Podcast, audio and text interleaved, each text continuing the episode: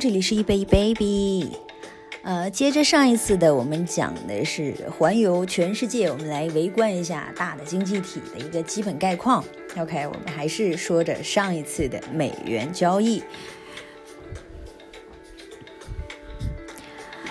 OK，希望大家能够关注一下我们的公众号啊，可怜可怜我吧，给点关注吧。美元交易。美元作为一个基础货币，OK，美元对某某某某交易数量是以美元来衡量的。那么一标准手就是十万美元，迷你手就是一万美元。嗯，OK，这个东西没有必要讲了。我们来说一下美元作为报价的货币吧。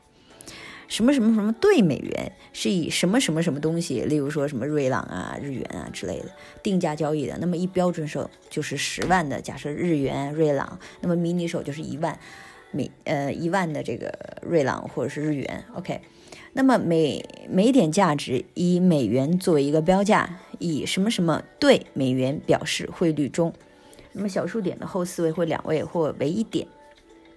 收益和损失呢是以美元来报价，那么一标准手的情况下，每波动一点的价值就是十美元。那对于迷你手来说呢，每变动一点的价值就是一美元。保证金交易的计算呢都是基于美元，比如说呃什么什么对美元当前的汇率是零点八九零零，那么杠杆比例为一百比一，那么交易一标准手所需的最低的保证金应该为八百九十美元。不过呢，随着某某某对美元的汇率上涨，那么对美元的保证金的需求量也会随之增加。那么反之，所需的美元的保证金将会降低。那么美元的交易技巧，我们现在放下之前所学的，我们来看一下美元的交易技巧。观察美国的经济发展和别国的经济发展的数据之间的差异呢，是进行美元交易的一个很好的开始。例如说。美国零售销售的增加和美国就业情况的恶化，给了你卖掉英镑对美元很好的理由。那么美元指数呢，就是 USDX，追踪的是美元相对于一篮子货币的表现，是反映美元强弱的气压计。那么通过定期查看美元的指数，你可以找出美元波动的方向。美指上升的趋势表明你需要做欧元对美元的空头交易。有关联邦基金的基准利率将会上调的讲话发，呃，讲话的表明，那么美国的资产可能会出现高收益，促使投资者尽快的购买，呃，尽量的购买美元，不要被落在了后面。我们需要留意美联储货币政策的前景，这通常是美美联储官员讲话的一部分，他们通常是为你提供一个美元走向的线索。那么鹰派的言论呢，可能会作为做多美元对日元的信号；而鸽派的言论则可以做作为卖出美元对日元的一个信号。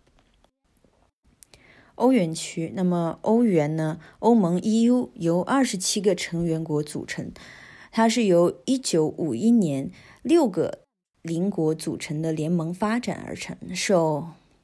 马斯特里赫条约的约束，欧盟逐渐变成了一个经济政治集团，是全世界最大的经济区，在国际交易和全球经济的事务方面作用巨大。那么，在欧盟的成员国里面呢，有十九个成员国选择了将欧元作为他们的统一货币。那么，这些国家形成了欧元区，也就是被称为欧洲货币联盟 （EMU）。呃，这一精英的集团呢，包括了奥地利、比利时、塞浦路斯、爱沙尼亚、芬兰、法国、德国、希腊、爱尔兰、意大利、卢森堡、马耳他、荷兰、葡萄牙、斯洛伐克、斯洛文尼亚、西班牙、拉脱维亚以及立陶宛。嗯，除了采用统一的货币呢，这些国家同时遵守着欧盟央行 ECB 制定的相同的货币政策。欧元区的事实、数据还有特点。嗯，OK，刚才说过成员国是哪些了，不重复了。面积为呃个十百千万十万百万一百六十九点一平方英里，人口呢是为五亿左右，那么人口密度是三百零九每平方英里。呃，容克是他们的欧洲委员会主席，欧洲议会主席是马丁，欧洲理事会主席是图斯克。那么他们的主要货币是欧元，主要的进口商品有机械、汽车、飞机、塑料、原油、化学品、纺织品，还有金属。主要的出口商品有机械、机动车、飞机、塑料、药品以及其他的化学产品。那么，斯班啊不，班德拉斯克鲁斯，这是什么东西？进口伙伴有中国，他们是占其百分之十五点九吧；美国占其百分之十一点九七；俄罗斯十一点二二；挪威六点一三；瑞士五点一四。出口伙伴，美国十九点七。俄罗斯八点零三，瑞士七点四九，中国百分之六，土耳其四点一四。嗯，经济概况：欧元区包含了欧盟半数以上的国家。在二零一一年，欧元区以十八点四五万亿欧元的 GDP 成为世界最大经济体。那么，欧元区的经济以服务为导向，服务业占收入 GDP 的百分之七十。除此以外呢，欧元区对国内和国际的投资者来说是第二大有利的吸引呃有吸引力的这么一个投资市场。作为一个经济联盟，欧元区有一套标准的法律体系，特别是在贸易方面。欧元区的整体的经济模呃经济规模使其成为了国际交易竞技场上一个非常重要的一个参与者，因为是多个国家在同一实体出现，他们的交易。得到了促进，尤其是和他们的第一位交易伙伴美国之间的一个交易。积极参与国际贸易，使得作为储备货币之一的欧元作用巨大。那么，这也是因为在欧元区交易的国家需要大量的储备货币来减少外汇交易的风险和缩小交易者成本。货币和财政政策，欧洲央行是。欧盟货币政策的主管部门有央行行长德拉基领导的行政董事会，还包括了一位副行长和四位政策制定者。呃，同欧元区各国的呃央行高层在一起，他们组成了欧洲的央行管理委员会。委员会会对货币的政策变更有着表决权。欧洲的央行的主要任务是维持整个地区内的物价稳定。OK，这是很高的要求。那么，为了达到这一目标，欧元区的各国签订了马斯特里赫特条约，其中规定了说各国之间的行为准则。其中是我们来说一下其中一些规定哈。一国的通货膨胀率不得比表现的最好通货膨胀率最低的三国通膨的平均值多过百分之一点五。那么，长期利率。不得比这些表现好的国家的利率多超过百分之二，在一年限内汇率要处于汇率机构呃机制内。那么还有政府赤字不得超过 GDP 的百分之三。如果有国家未能达到上述的要求，将会出一笔很重的罚款。欧洲央行呢，把调整基准率和公开市场操作作为它的货币政策的工具。欧洲央行的基准利率或再融资的利率是央行给成员国央行的回报率，央行利用这一利率来控制通货膨胀。公开市场操作则用于掌控利率、控制流动性和表明货币政策的市场。那么这些政策是通过了政府回购政府的证券而实现的。那么为了增加流动率。欧洲央行买入证券，支出欧元，然后使其流通。相反的，了解，呃，相反的，为了解决这种流动性的过剩，那么欧洲央行卖出证券换取欧元。除了使用货币政策工具，欧洲央行也会通过干预外汇市场来降低通膨。因此呢，交易者需要紧密的关注。管理委员会的成员的言论，因为他们对欧元的影响会非常大。了解欧元，除了被作为反美元，那么欧元呢还有一个昵称叫 “Fiber”。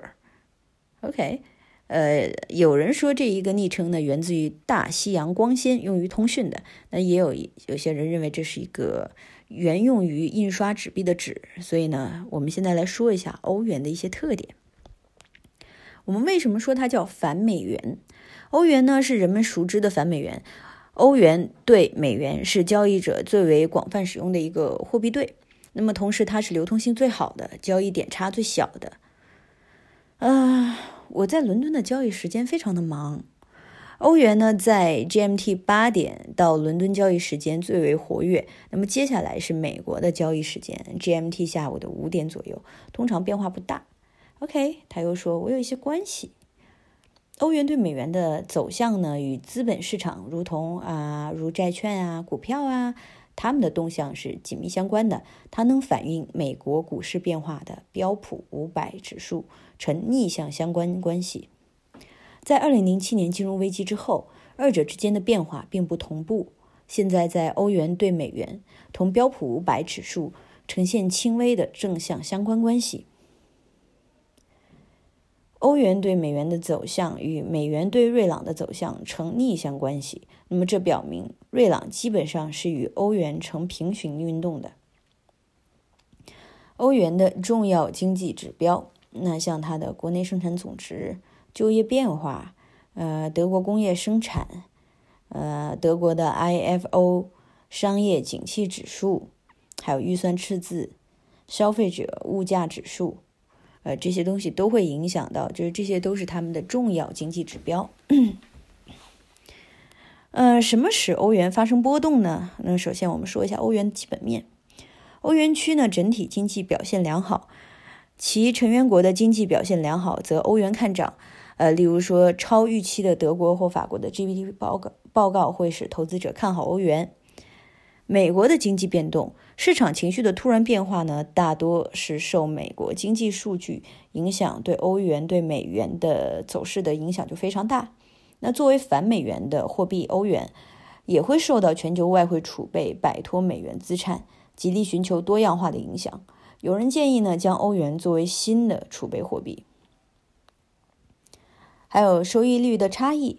美国十年期间的国债和德国十年期间的国债之间的收益率会反映了欧元对美元的一个走向。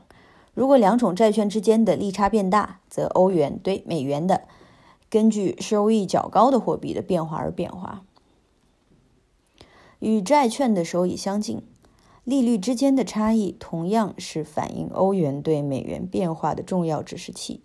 例如，投资者经常会比较欧元区同行业，呃，拆借利率的这个期货收益和美美元期货收益之间的差异。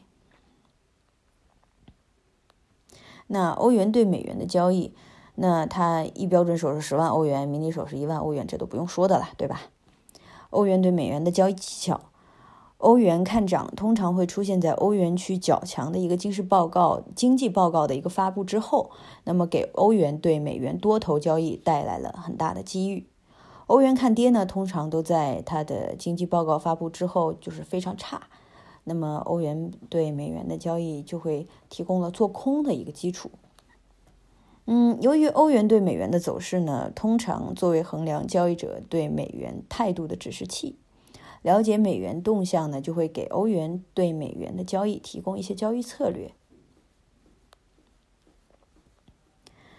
那欧元对美元的回撤呢，又非常的敏感，这意味着在重要的斐波那契的水平处做空或者做多交易，同样都会赚到钱。那么通过利用回撤，投资者就会进入交易时获得比根据变化方向跳动更为合理的一个合适的一个价格。